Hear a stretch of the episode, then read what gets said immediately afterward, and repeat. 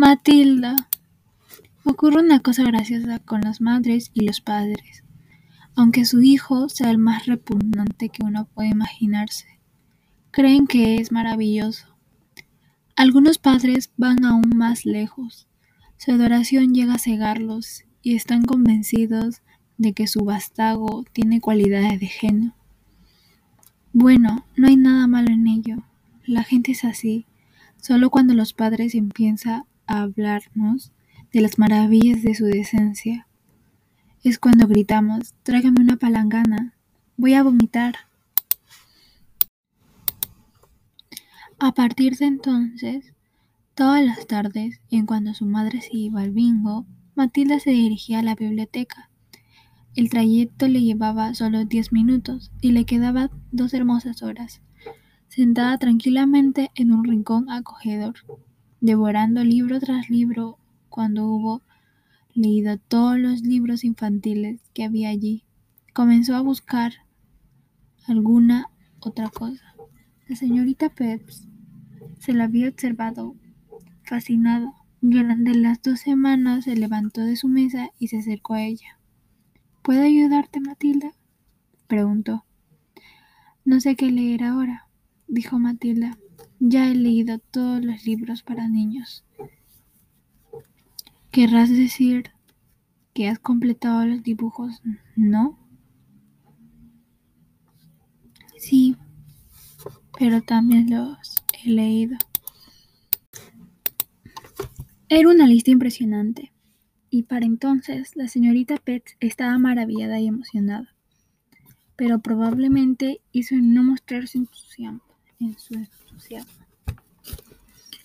Cualquiera que hubiera sido testigo de los logros de aquella niña que se hubiera sentido tentada de armar un escándalo y contarlo en el pueblo. Pero no, la señorita Peps se ocupaba solo de sus asuntos. Y hacía tiempo que hubiera descubierto que rara vez valía la pena preocuparse por los hijos de otras personas.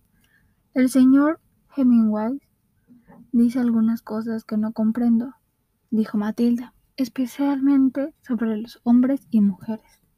Pero a pesar de eso, me ha encantado. La forma como cuenta las cosas hace que me sienta como si estuviera observando todo lo que pasa.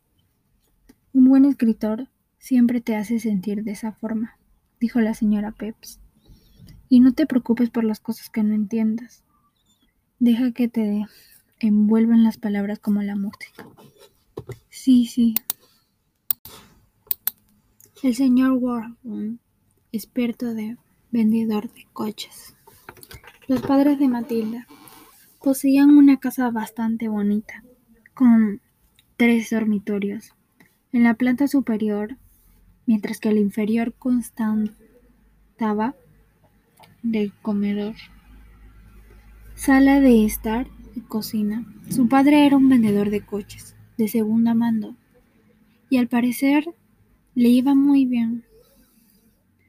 El serrín es uno de los grandes secretos de mi éxito, dijo un día orgullosamente.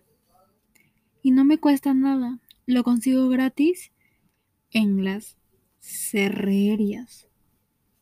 ¿Y para qué lo usas? le preguntó Matilda. ¿Te gustaría saberlo? ¿Eh? dijo. No veo cómo te puedo ayudar. El serrín a vender coches de segunda mano, papá. Eso es porque tú eres una majedera ignorante, afirmó su padre. El señor Warburton era un hombrecillo de rostro malhumorado, cuyos dientes superiores sobresalían por debajo de un bigotillo de aspecto lastimoso. Le gustaba llevar chaquetas de grandes cuadros de alegre colorido y corbatas normalmente amarillas o verde claro. Fíjate, por ejemplo, en los cuantos kilómetros prosiguió el que compraba un coche de segunda mano Lo primero que hace es comprobar los kilómetros que tiene. ¿No es cierto? Cierto, dijo el hijo.